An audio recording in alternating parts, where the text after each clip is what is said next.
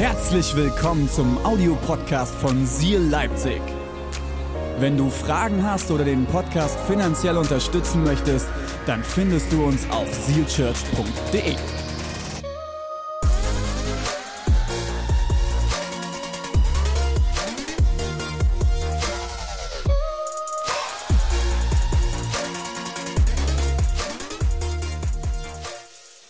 Meine Lieben, wir sind in der Predigtserie. Erinnert ihr euch?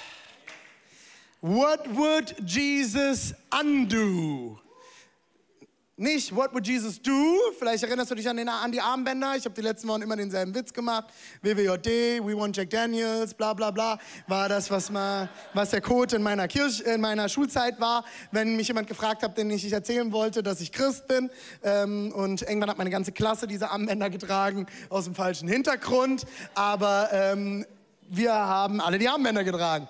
What would Jesus undo? Bedeutet so viel, was würde Jesus rückgängig machen? Was würde er beenden? Was würde er verändern, wenn er das könnte, was er kann? Aber es gibt ein Problem. Gott hat uns einen freien Willen gegeben. Und manchmal sitze ich dort und denke, Jesus, war das der größte Fehler, den du tun konntest? Menschen den freien Willen zu geben. Wir dürfen freie Entscheidungen treffen.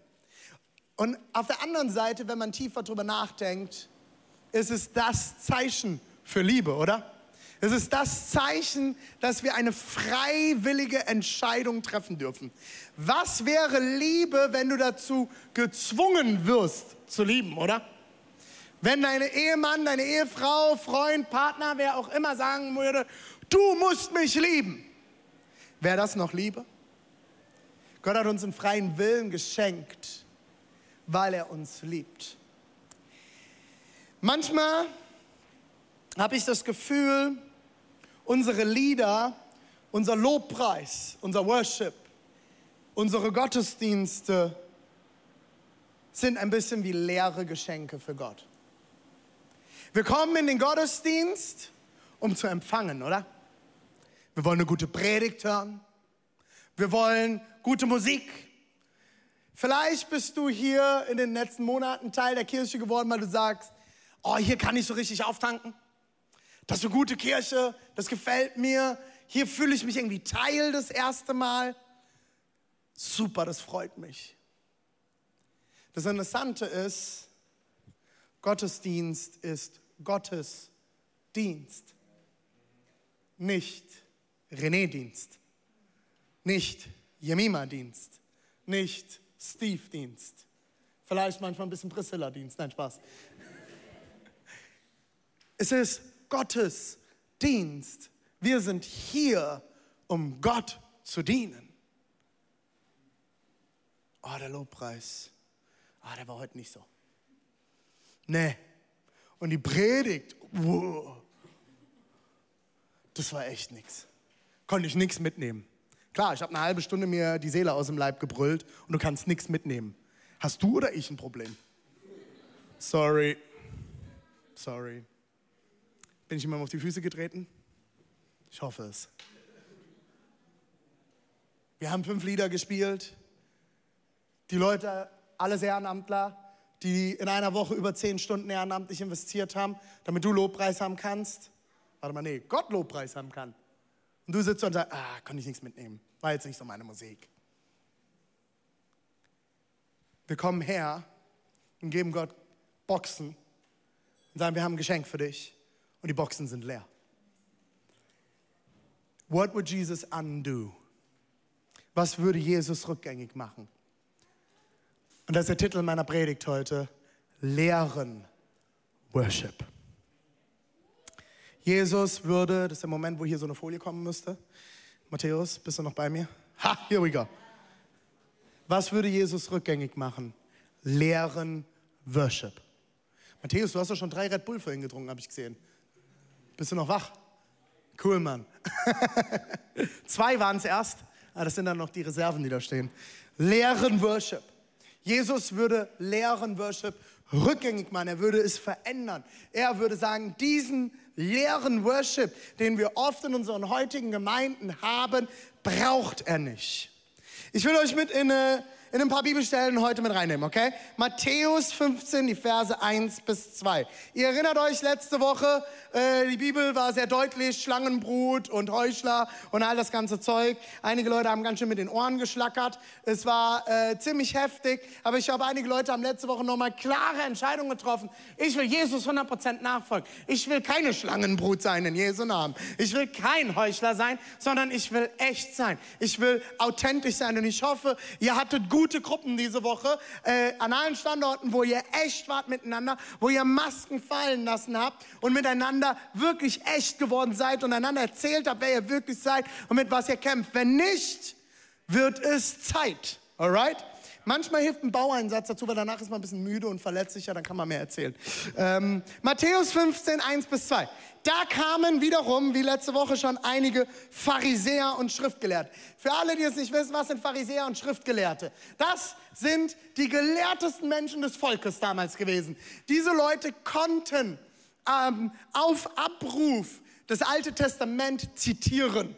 Die haben jahrelang 20 Jahre lang über die gesamte Kindheit das Alte Testament studiert und auswendig gelernt. Es waren so die, die, die Studierten der damaligen Zeit. Es waren aber nicht nur die Studierten, sondern auch die Besserwisser der damaligen Zeit. Sie wussten alles, sie waren die Heiligsten, sie waren die Perfektesten. Und die haben ständig mit Jesus diskutiert. Da kamen einige Pharisäer und Schriftgelehrten aus Jerusalem zu Jesus und sagten, warum missachten deine Jünger die Vorschriften, die uns von, dem Vor von den Vorfahren her überliefert sind. Zum Beispiel, Jesus, waschen sie sich vor dem Essen nicht die Hände. Das ist nicht so cool. Okay, was heißt das? Hier geht es nicht um Händewaschen, okay? Ich kann euch die Angst nehmen. Es geht nicht darum, dass sie sich nicht klassischerweise, wie man das bei Mama lernt oder jetzt zu Corona-Zeiten, vor dem Essen spätestens einmal die Hände zu waschen.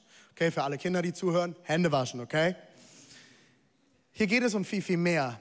Die Pharisäer waren total streng mit zeremonieller Reinheit. Hier geht es nicht um körperliche Reinheit. Hier geht es um eine spirituelle, zeremonielle Reinheit. Was ist das? Die jüdische Lehre kennt zwei Zustände. Rein und unrein. Vielleicht hast du schon mal davon gehört. Wenn nicht, ich erkläre es dir. Dinge oder Lebensmittel oder auch Lebewesen sind rein oder unrein. Ein Lamm ist rein. Deswegen wird in der jüdischen Kultur sehr viel Lamm gegessen. Ein Schwein oder auch verschiedenste Meerestiere, zum Beispiel Krustentiere, sind unrein. Warum kann man ganz, ganz tief reingehen? Gibt es ganz viele Theorien dazu. Das Alte Testament lehrt es so. Punkt erstmal. Es gibt unreine und reine Lebensmittel. Zum Beispiel aber auch Krankheiten, Hautprobleme, Menstruation. Hat Menschen, beziehungsweise an dieser Stelle Frauen, unrein gemacht, okay? Das heißt, eine Frau war über eine Woche, wenn sie ihre Menstruation hatte, unrein. Wenn eine Frau ihre Menstruation hat und sich auf eine Bank setzt, die vorher rein war, wird sie in dem Moment, wo die Frau diese Bank berührt, unrein. Alles, es ist wie ein Dominoeffekt, kannst du dir vorstellen, alles, was etwas Unreines berührt, wird sofort unrein. Deswegen hat die jüdische Kultur zwei Küchenzeilen, zwei komplett verschiedene Sorten Besteck, weil bestimmte Lebensmittel nicht miteinander gemischt werden dürfen, nicht mit denselben Dingen zubereitet werden dürfen, damit sie nicht unrein werden. So, was hat es jetzt mit diesem Händewaschen auf sich? Beim Händewaschen ging es um eine Reinigung.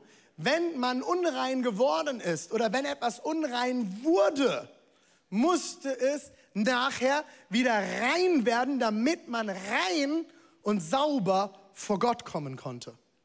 Und da gab es eine Art, dass ähm, man zum Beispiel vor dem Essen, und das Interessante ist, auch zwischen jedem Kurs beim Essen, also wenn es fünf Kurse gab, jetzt mal angenommen. Und die jüdische Tradition hat lange gegessen, hat viel gegessen. Man lag stundenlang beim Essen, hat sich unterhalten, hat Gemeinschaft gehabt und gegessen. Und immer wenn ein neues Menü quasi auf den Tisch gestellt wurde, musste man sich wieder reinigen.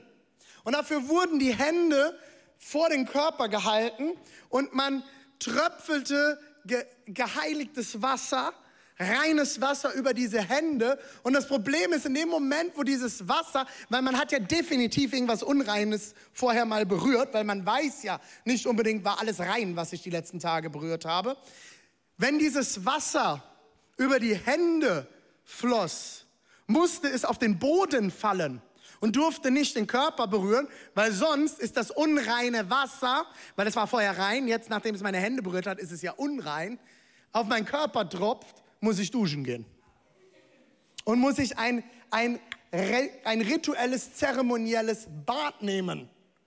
Weil das Wasser ist ja jetzt unrein, das über meine Hände geflossen ist. Es hat meine Hände gereinigt dann ist aber mein Körper unrein. Man hat regelmäßig mehrfach am Tag seine Hände rein gewaschen.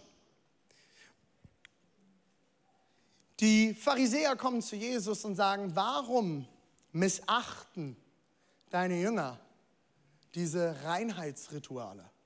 Warum ist ihnen das nicht wichtig? Warum ist, warte mal, du bist doch ihr Rabbiner, du bist doch ihr Leiter. Warum ist es dir scheinbar nicht wichtig? Matthäus 15 lesen wir weiter in den Versen 7 bis 9. Achtung, ich liebe Jesus. Ihr Heuchler! Da haben wir es wieder, okay? Nicht ich, Bibel. Jesus hat definitiv nicht gesagt, ja, sorry, ihr Heuchler. Also, sorry, ich will euch nicht zu nahe treten, aber ihr seid echt Heuchler, Jungs. Nein, er war, ich glaube, Jesus war richtig aufgebracht, weil Jesus kannte das Wort Gottes und Jesus hat verstanden, worum es ging. Und er war, er war voll von heiligem Zorn darüber, dass die Schriftgelehrten, die das Volk lehrten, die, dachten, die, die sagten, sie sind die Besten, sie haben es verstanden, sie leben es alles im Volk vor, dass sie nicht verstanden haben, worum es ging. Deswegen er war aufgebracht. Und er sagt, ihr Heuchler, Jesaja hat euch, hat, hat euch gemeint, als er sagte, diese Menschen ehren mich mit ihren Worten, aber nicht mit ihrem Herzen. Stellt euch vor, Situation, die stehen irgendwo im Sand, wahrscheinlich. Es ist heiß. Eine Menschenmenge hat sich versammelt, ziemlich sicher, weil Jesus ist da. Und die Obersten des Volkes, die Schriftgelehrten, zu denen alle aufgeschaut haben, wo alle gesagt haben, das sind, das sind, das sind die Heiligen des Volkes. Die kommen zu Jesus und fordern ihn heraus.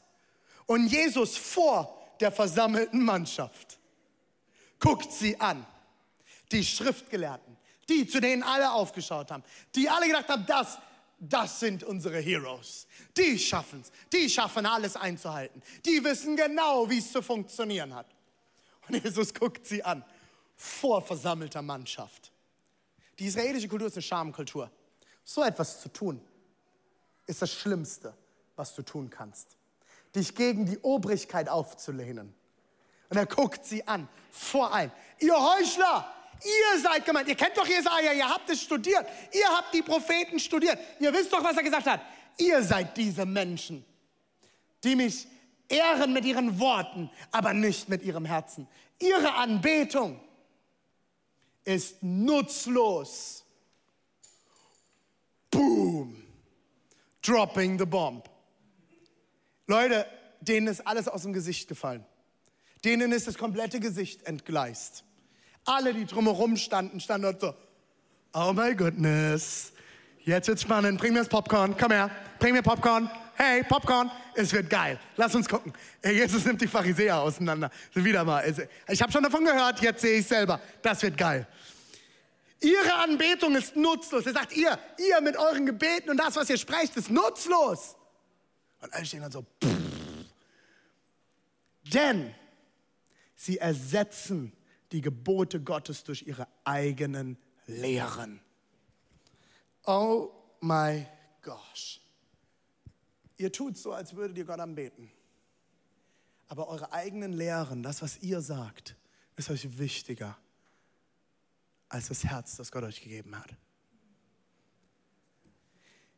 Ihr Äußeres sieht nach Worship aus, aber ihr Inneres ist fern von Gott. Es ist fern. Was würde Jesus rückgängig machen? Lehren Worship. Lehren Worship, leere Anbetung, leere Worthülsen, eine äußere Show, aber innere Leere. Wir haben als Kirche ein riesiges Potenzial, in echten, wahren und tiefen Worship hineinzuwachsen. Und ich wünsche mir, dass wir hier wachsen. Unsere Generation, ich bleibe mal bei meinem Alter ein bisschen jünger, wenn du älter bist, ist das super.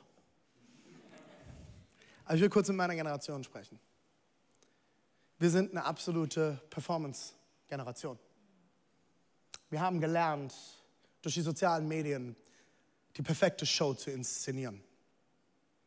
Wir haben gelernt, durch Shopping, durch soziale Medien, durch die Partys, durch Festivals, die perfekte Inszenierung auf die Bühne zu bringen.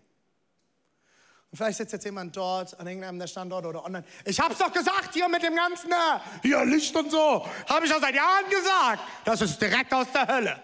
Stop. Das ist nicht, was ich sage.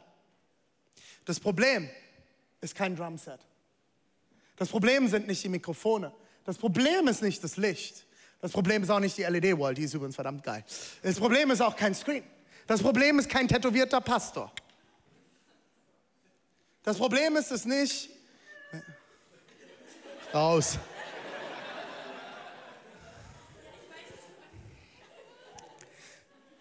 Das Problem ist nicht laute Musik. Das Problem ist nicht hübsche Menschen auf einer Bühne. Wir haben so viele hübsche Menschen, oder? In dieser Kirche. Oh, es ist so schön. Das Problem ist nicht, was auf der Bühne passiert, sondern was du daraus machst.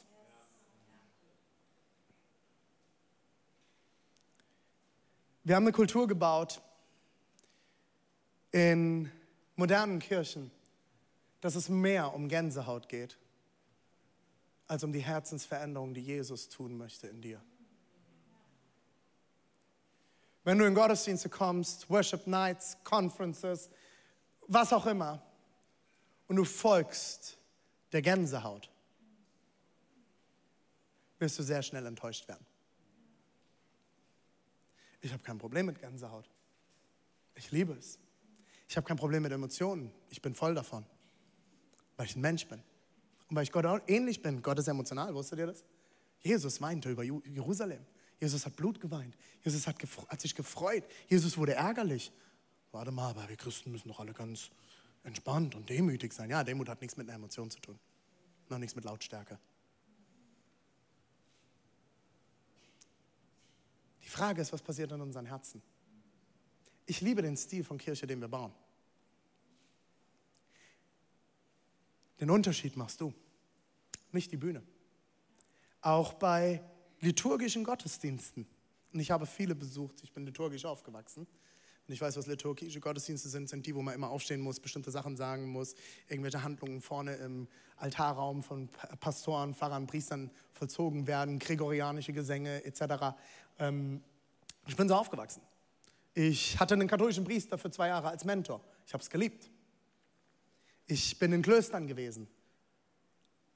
Genauso wie das hier ein Event und eine Show sein kann, kann das, was in einem liturgischen Gottesdienst passiert, eine Show sein. Unter Konstantin, als Christentum zur Staatsreligion wurde und alle auf einmal in die Kirche gehen mussten, auch die, die noch gar keinen Plan vom Christentum hatten, fing man an, in Gottesdiensten bestimmte Rituale einzuführen, fing man an, das Abendmahl zu verändern, kam auch die katholische Verwandlung des Abendmahls ins Spiel, weil man musste ja etwas vorführen. Man musste ja zeigen, dass Gott existiert. Das Problem ist nicht, was hier passiert. Das Problem ist, wie du und ich in unseren Herzen damit umgehen. Das Problem sind keine Screens. Das Problem ist es nicht, einen Gottesdienst zu übertragen. Das Problem ist es nicht, online Teil eines Gottesdienstes zu sein. Das Problem ist, was wir daraus machen. Und viel zu oft kommen wir, auch ich, ich bin ganz ehrlich, Leute, ich sage das immer wieder in dieser Kirche, ich bin einer von vielen in dieser Kirche. Ich bin vielleicht der lauteste, ähm, deswegen hat Gott mich auserwählt, dass ich sprechen darf. Aber ich bin genauso ein Teil von dieser Kirche und dieser Familie. Ich bin nicht besser, ich bin nicht weiter, ich bin mehr tätowiert als die meisten. Aber ich bin genauso einer von euch. Und genauso geht es mir. Wie oft stehe ich im Lobpreis dort und mein Kopf ist überall. Macht sich Gedanken, wie hier alles aussieht, wie es funktioniert. Läuft alles, oh, das Licht. Oh, nee, ist wieder super. FJ macht das mega gut. Äh,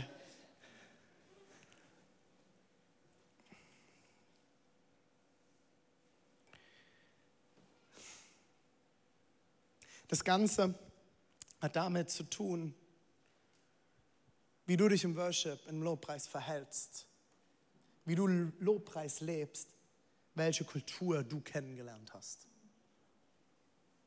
Ich habe immer wieder Menschen erlebt, die kommen rein in unsere Gottesdienste. Oh, das ist, das ist kein Gottesdienst. Die Bibel sagt uns gar nichts, wie ein Gottesdienst auszusehen hat. Sehr, sehr wenig. Wir können gerne mal das Wort Gottes dazu studieren im Neuen Testament. Vielleicht bist du anders aufgewachsen. Vielleicht hast du was anderes kennengelernt. Das heißt aber noch lange nicht, dass es ungeistlich ist. Nur weil du es als ungeistig betitelst. Wer bist du, dass du etwas als ungeistig betitelst?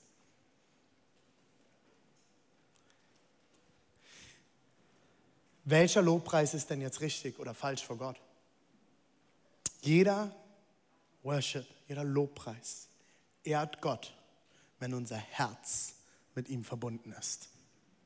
Das können alte Hymnen sein, das kann gregorianischer Gesang sein, das kann Spanisch sein. Also ich bin ja davon überzeugt, dass Gott eigentlich Spanisch spricht, weil es einfach so gut redet. Das hört sich einfach immer super an. Ähm, ich stelle mir das immer vor, dass Gott, Gott ist eigentlich Latino. Ähm, mir hilft es. äh, jeder Worship ehrt Gott, wenn unser Herz mit ihm verbunden ist. Die Frage ist, bist du connected mit Gott? Richtest du dich auf Gott aus? Connectest du dein Herz mit Gott? Und ich verrate dir eins, du wirst in einem Gottesdienst sitzen, mit Musik, mit Stil und allem in einem Gebäude, das dir überhaupt nicht passt. Wenn dein Herz mit Gott verbunden ist, wird Gott zu dir reden. Du kannst in in Gottesdiensten sitzen mit einer Sprache, die du nicht kennst. Ich war in afrikanischen Gottesdiensten und die ganze Bande ist um mich herum getanzt und es wurde gesungen auf Kosa, eine afrikanische Sprache, äh, die ich nicht verstanden habe. Aber ich war verbunden mit Gott. Ich war connected. Ich habe Gott erlebt, die selten in anderen Gottesdiensten. Oder in liturgischen Gottesdiensten, die vielleicht nicht mein Stil waren. Ich kann empfangen von Gott weil ich connected bin mit Gott und verstanden habe, es geht hier nicht um mich, sondern es geht um Gott. Auch die Länge des Worships für alle Charismatiker, die gerne zwei Stunden Worship haben, ist unterschiedlich. In manchen Gottesdiensten wird ein Lied gesungen, dann wird etwas getan, dann wird ein Lied gesungen, dann passiert etwas, dann wird ein Lied gesungen und du hast nicht einen aneinanderhängenden Worship-Block. Es geht nicht um dich, es geht um Gott. Und wenn wir Gott ein Lied eins nach dem anderen singen und dazwischen wieder was tun, ist doch für Gott egal. Wusstest du, dass Gott deinen Lobpreis gar nicht braucht? Gott sitzt nicht im Himmel sonntags morgens. Boah, zum Glück ist jetzt Sonntag. Ich muss mal wieder hören, wie gut ich bin. Und es wird Zeit, dass alle Christen weltweit mir endlich wieder die Lieder singen, damit ich wieder weiß, wer ich bin. Gott ist ja nicht in einer Persönlichkeitskrise einmal pro Woche. So, samstags macht er frei und dann ist er in einer Persönlichkeitskrise. Oder, boah, endlich Sonntag. Hey Gabriel, komm mal her, kannst du noch einen Engelsgesang anstimmen? Ich habe keine Ahnung mehr, wer ich bin. Ich habe völlig vergessen, dass ich heilig bin, dass ich gut bin, dass ich der Beste bin, der Größte bin, der Tollste bin, dass ich segne. Gott hat keine Persönlichkeitskrise, aber du hast vielleicht eine Persönlichkeitskrise das ein oder andere Mal, oder? Wenn wir Worship machen, richten wir unser Herz auf Gott aus. Und da spielt die Länge des Worships keine Rolle. Und wenn du drei oder fünf Lieder brauchst, um in die Anbetung zu kommen, ist vielleicht die Frage, wie du dich von Anfang an ausrichtest. Manchmal denke ich mir, hey, wir können doch auch effektiver sein. Lass uns doch mal die zwei Lieder singen und Gott anbeten. Und wenn wir im ersten Moment uns hinstellen, boom, thank you, Jesus Du bist groß, nicht ich. Du hast alles bereit für mich. Was passiert in dem Moment? Ich richte mein Herz auf die Größe Gottes aus. Und wenn du Gott die Ehre gibst, dann sitzt nicht Gott dort und gibt dir Applaus. Ich sage, danke, endlich. Danke, Steve, dass du mich daran erinnerst. Halleluja, ich bin gut. Halleluja, ich bin Gott. Nein, er sitzt dort und sagt, du hast endlich verstanden, worum es geht. Und das wird deine, dir helfen, deine Probleme zu überwinden. Es wird dein Herz ausrichten auf das, was wichtig ist. Habt ihr die letzten Monate mal Nachrichten geguckt? Hört auf damit. Du machst die News nur an, du guckst abends, gucke ich in die NTV-App rein oder welche Nachrichten, ich habe mehrere News-Apps, weil ich versuche mich ein bisschen breiter aufzustellen und ich gucke durch und ich, ich könnte direkt, sorry, aber nee. Habt ihr im Mai das Killer-Virus? Corona ist mutiert, jetzt haben wir das Killer-Virus. In den nächsten drei, drei Monaten werden Milliarden von Menschen sterben. Die Delta-Variante wird uns alle killen, instant. Ich warte immer noch drauf. Und ich sage nicht, dass sie nicht existiert. Ich sage nicht, dass Corona nicht existiert. Aber die Medien bauschen alles so auf und du musst nur eine Nachrichten-App aufmachen und du kriegst Depressionen instant. Du willst nie wieder das Haus verlassen. Weil überall, du kannst nicht mehr in den See gehen, ist voll mit Corona. Die Angst hat alles zerstört. Die Angst hat unsere Kultur zerstört, hat unser Land zerstört. Und ich sage nicht, wir sollen nicht weise sein. Und ich sage nicht, Corona existiert nicht. Absolut nicht. Ich sage nur, das, was uns die ganze Woche prägt, ist voll von Angst, von Manipulation, von Negativität, von Zerstörung. Und einmal pro Woche, bitte mindestens einmal pro Woche besuche einen Gottesdienst und richte dich aus auf die Wahrheit Gottes. Richte dich aus auf die Größe Gottes. Richte dich darauf aus, was Gott tun kann und schon längst getan hat. Und nicht in das andere Extrem zu verfallen. Wir sind in der Endzeit und morgen kommt Jesus wieder, weil jetzt ist Coronavirus. Mensch, das haben viele Leute schon gedacht. In den letzten Hunderten von Jahren. Ich weiß es nicht. Jesus sagt, er wird irgendwann wiederkommen. Wir wissen nicht wann. Wir wissen nicht wie. Vielleicht kommt er morgen wieder. Das Einzige, was für mich eine Rolle spielt, ist, dass ich mein Leben so lebe, dass Gott morgen wiederkommen kann. Und das hat etwas mit meiner Herzenseinstellung zu tun. Das hat etwas damit zu tun, wie ich Gott ehre. Kannst du, wenn Jesus am Ende des Gottesdienstes unten steht und sagt, komm, steig ein in den Bus, wir fahren. Stell dir das vor. Boom, ab in die Ewigkeit. Wir haben eine kleine Insel gemietet zusammen. Das ist die Seal Church Insel. Natürlich nicht. Wir werden zusammen sein mit vielen anderen Christen, die dich vielleicht bisher genervt haben. Kennt ihr das? Ich freue mich auf den Tag, wenn ich mit den anderen Christen im Himmel bin und sie gucken mich an. Der Tätowierte ist auch hier? Ey, Jesus! Der ist tätowiert und der sagt ja Halleluja. Hast du meins gesehen? nee, ehrlich. Leute, es ist die Frage unseres Herzens und wir füllen uns die ganze Woche mit Müll. Wir kriegen so viel Mist zu hören. Vielleicht hast du auch so einen super ermutigenden Chef wie alle, der morgens, montags morgens dich schon empfängt und sagt, oh, ist so schön, dass du heute da bist. Wir werden in dieser Woche ganz viele tolle Dinge erleben. Oder vielleicht hast du den Chef, der auch montags morgens schon kommt. Scheiße, was war das letzte Woche? Und eine Woche startet schon rein und du denkst, oh my gosh. Wie wichtig ist es, dass du dein Herz ausrichtest auf die Wahrheit. Nicht, weil Gott eine Persönlichkeitskrise hat, sondern damit du ausgerichtet bist, damit du einen Unterschied machen kannst. Wir laufen durch die Welt und verhalten uns genauso dumm wie die Welt. Wir sind die in der Kaffeepause bei unseren Kollegen sind und die mitlästern. Oh, hast du gesehen, was er oh, Hast du gesehen, was sie heute anhat? Halleluja! Ist das Jesus? Wie gehst du mit deinen Nachbarn um? Oh, ich habe dem letzten Buße tun müssen. Oh, habe ich Buße tun müssen. Wir sind aus dem Auto ausgestiegen mit der ganzen Familie und Marco und Joy waren dabei. Und wir haben an der Ecke gestanden in der Stadt und eine Frau hat dann irgendwann übelst verbalen Durchfall bekommen und dachte, sie müsste uns dumm anmachen, dass wir, wir, wir standen dort, sind ausgestanden und sie saß neben uns, dass wir den Abstand nicht eingehalten haben und wir als Familie so laut waren. Ich war nicht nett. Ich hoffe, dass sie niemals in unseren Gottesdienst kommt und sieht, wer ich bin. Es war so später, ich bin ins Auto eingestiegen, habe wieder, oh, du bist der Pastor hier. Nee, ich war nicht nett. Warum? Weil ich nicht ausgerichtet war. Was würde Jesus hier sagen? Und Leute, mir geht es ganz genauso. Auch beim Autofahren. Oh. Ich, es gibt wirklich einen bewussten Grund, warum ich keinen Seal Church Aufkleber auf meinem Heck habe. Oder irgendeinen Fisch. Also ich brauche den Aufkleber, ich bin erlöst und so fahre ich auch. Halleluja. Die werden wir irgendwann rausbringen. Ich vergesse es so oft beim Autofahren, dass Jesus mein Herr ist. Und dann muss ich wieder Lobpreis anmachen. Aber ich habe ja auch viel zu tun. Ich muss vielen Leuten von Jesus erzählen, also muss schnell fahren.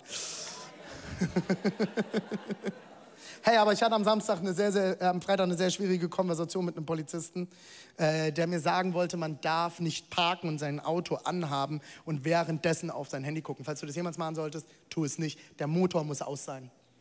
Ich habe gedacht, ich rast aus. Ich kriege jetzt wahrscheinlich einen Punkt in Flensburg, weil ich geparkt habe. Mein Motor an war wegen der Klimaanlage und ich Barouche abgeholt habe am Hotel und mein Handy, auf mein Handy geguckt habe. Und dieser Polizist war sehr unfreundlich. Aber Jesus hat es geschafft, mich ruhig bleiben zu lassen. Halleluja. Und der Polizist stand am Fenster, Halleluja. Nein, stand er nicht, er war sehr unfreundlich.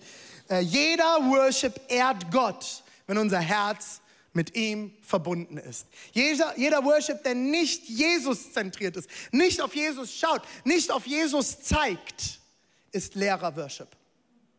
Jeder Worship, der auf uns zeigt, der auf die Band zeigt, der auf irgendwas anderes zeigt, ist nicht biblischer Worship. Es ist leerer Worship.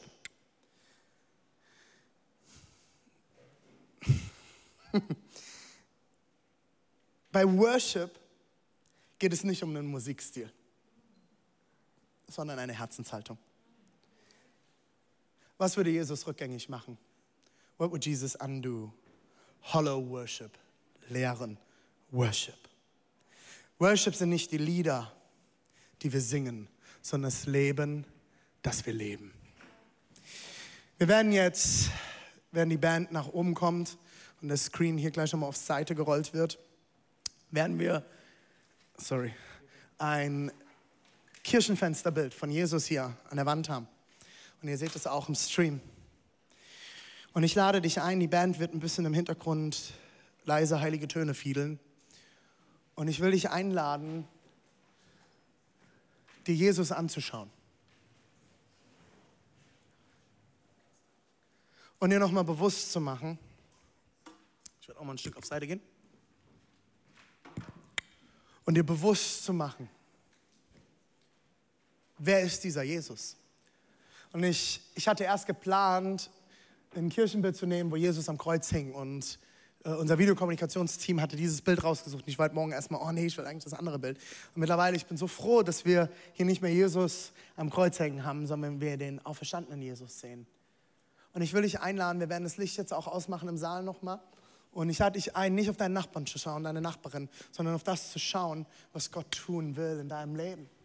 Und was dieser auferstandene Jesus für dich ist. Und vielleicht bist du heute hier und sagst, ich habe Gott noch nie kennengelernt, ich weiß gar nicht, wovon redest du da eigentlich die ganze Zeit? Das ist total weird für mich. Also du bist motivierend und so, aber was soll das? Jesus liebt dich. Er hat dich geschaffen. Er hat alles bereit, was du brauchst.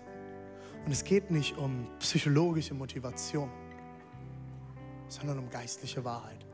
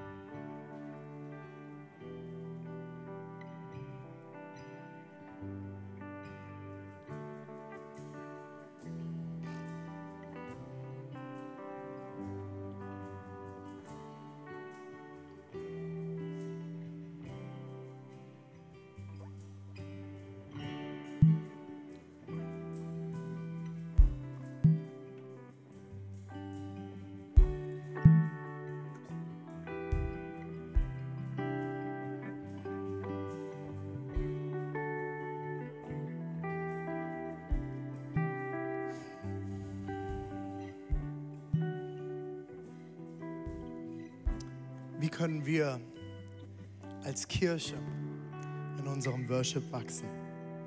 Ich wünsche mir, als Pastor dieser Kirche, ob in Leipzig, in Dresden, in Halle, im Erzgebirge oder online, dass wir wachsen im Worship. Dass wir reifen. Ich schließe mit fünf kurzen Punkten.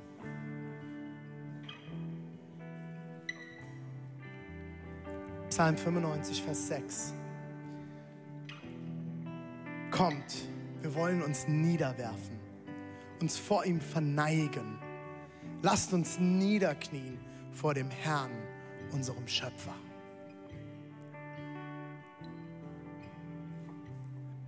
Wie können wir als Kirche in unserem Worship wachsen? Erstens, niederknien vor der Größe Gottes. Manchmal ist es dran, ein körperliches Zeichen zu setzen und niederzuknien. Nicht, weil man es so tut, nicht, weil es Vorschrift ist, nicht, weil dir jemand sagt, du sollst es tun. Aber wenn wir knien, es ist ein Zeichen von, ich bin klein, aber du bist groß.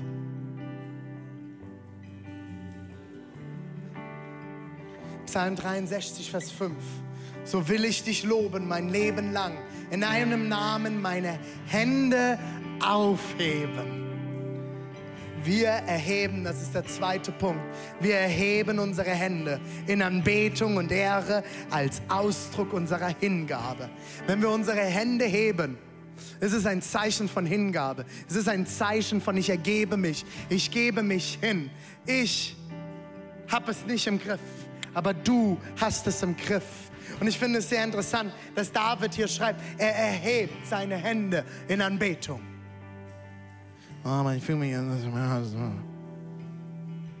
ich erhebe meine Hände als Zeichen der Hingabe. Ich gebe mich dir hin. Naja, René, aber ich bin ein Mann. Das ist jetzt eher nicht so mein Ding, das ist was für Frauen.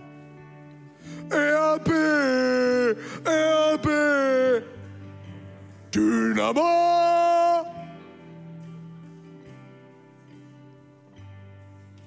Komisch, dass die Männlichkeit dort auf einmal verschwunden ist. Die fällt ab, bevor man ins Stadion geht, ne? Ich glaube manchmal eher das Gehirn geht dann aus, aber egal. Es hat nichts mit männlich, weiblich, groß, klein oder irgendetwas zu tun. Mit meiner Herzenshaltung. Ich erhebe meine Hände in Anbetung und Ehre als Ausdruck meiner Hingabe. Drittens, wir tanzen, weil wir Gott feiern. Vielleicht hast du es mitgekriegt, in unserer Kirche wird getanzt. Halleluja. Warum? Weil wir Gott feiern, weil wir uns freuen, weil es in dieser Zeit, in der wir gerade leben, immer einen Grund zu feiern gibt, weil Gott ist größer. Gott hat alles in der Hand. Er ist der Chef. Er ist größer als alles andere. Und ich darf feiern. Ich darf mich freuen. Ich darf mein Herz ausrichten auf die Wahrheit. Viertens, wir bringen Gott ein Opfer im Worship. Warte mal, Opfer, das kenne ich nur, du bist ein Opfer. Hier geht es nicht um so etwas. Hier geht es darum, wir bringen ein Opfer dar. Wir, wir geben etwas hin, was wir eigentlich nicht verdient haben. Was wir abgeben. Wir geben etwas weg. Als ein Zeichen von ich opfere dir etwas. Ich gebe dir etwas hin. Ich weiß, das, was ich gerade vor mir habe, ist ein großes Problem. Ich weiß, in der Zeit, in der wir gerade leben, ist ein großes Problem. Aber ich weiß, du bist ein großer Gott. Hörst du großes Problem? Ich habe einen größeren Gott. Und deswegen gebe ich ihm in dieser Zeit, in dieser Situation, in dem Moment, in dem ich gerade lebe, trotz alledem die Ehre, weil ich weiß, dass ich weiß, dass ich weiß, dass mein Gott größer ist.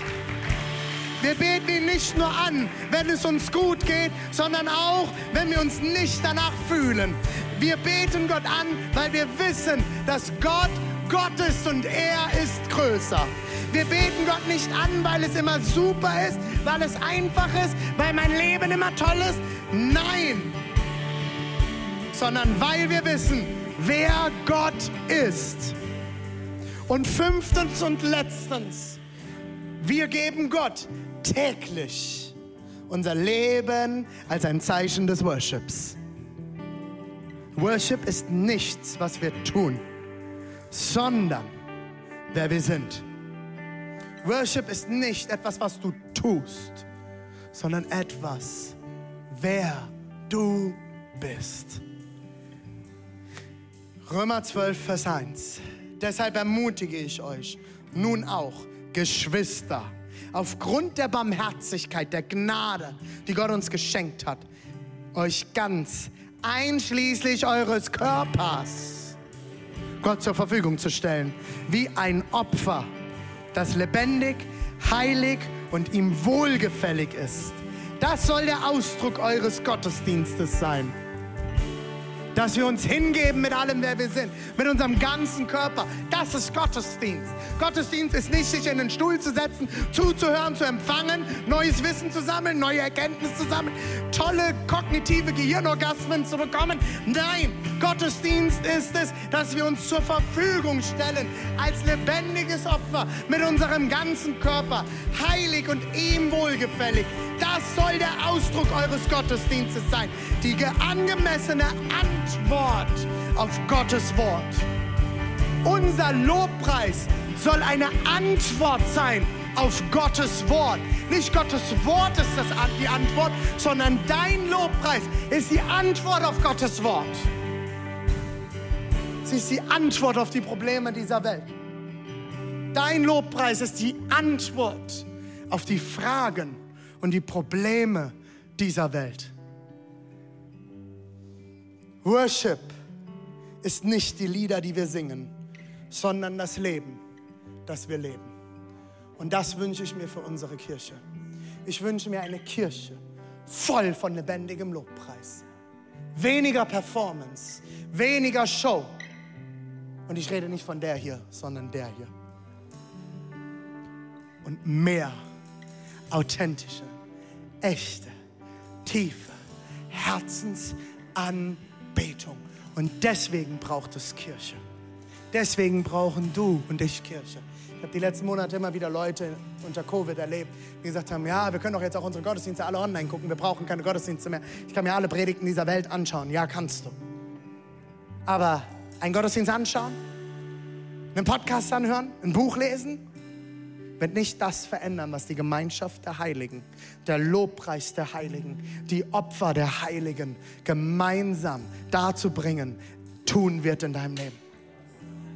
Wenn wir als Gemeinschaft zusammenkommen, die Bibel sagt, Gott thront im Lobpreis seines Volkes. Wenn wir ihn anbeten, wird Gottes Herz weich.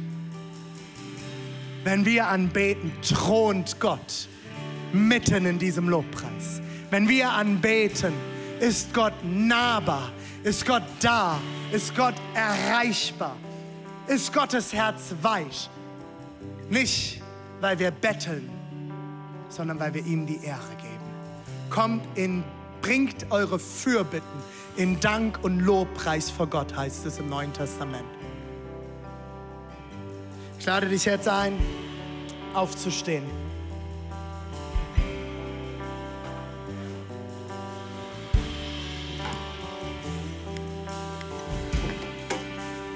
An allen Standorten. Lass uns gemeinsam aufstehen. Und vielleicht auch, wenn du online gerade zuschaust, leg mal dein Brötchen zur Seite und lass uns gemeinsam aufstehen als gesamte Kirche. Bevor wir jetzt in den Lobpreis gehen und gemeinsam uns Zeit nehmen zum Singen für die nächsten zwei Stunden. Halleluja. Wer ist unser Gott? Wer ist dieser Gott, den wir anbeten? Wer ist dieser Gott, der alle Antworten hat? Wer ist dieser Gott, der alles für uns getan hat? Wer ist dieser Gott, der dich liebt? Was hat dieser Gott getan? Was hat dieser Gott bereit? Gott ist. Bitte macht mal das Licht schon mal aus. Ich will, dass jeder für sich sein kann. Bitte schau jetzt auf dich, auf, auf Gott, auf das, was wir einblenden, auf das, was ich sage und mach dir das nochmal bewusst. Lass das mal an dein Herz ran. Gott ist unser Fels. Gott ist unser Erlöser. Gott ist unsere Gerechtigkeit. Gott ist unser Retter. Er ist unsere Verteidigung. Gott ist deine Stärke. Gott ist dein Schutz. Gott ist deine Rettung. Gott ist das Brot und das Wasser des Lebens, das dich niemals hungrig und durstig zurücklassen wird. Gott ist die Versorgung. Gott ist der gute Hirte. Gott ist der wahre Wein. Gott ist der Weg, ist das Licht der Welt. Er ist das Lamm Gottes und der Löwe von Judah.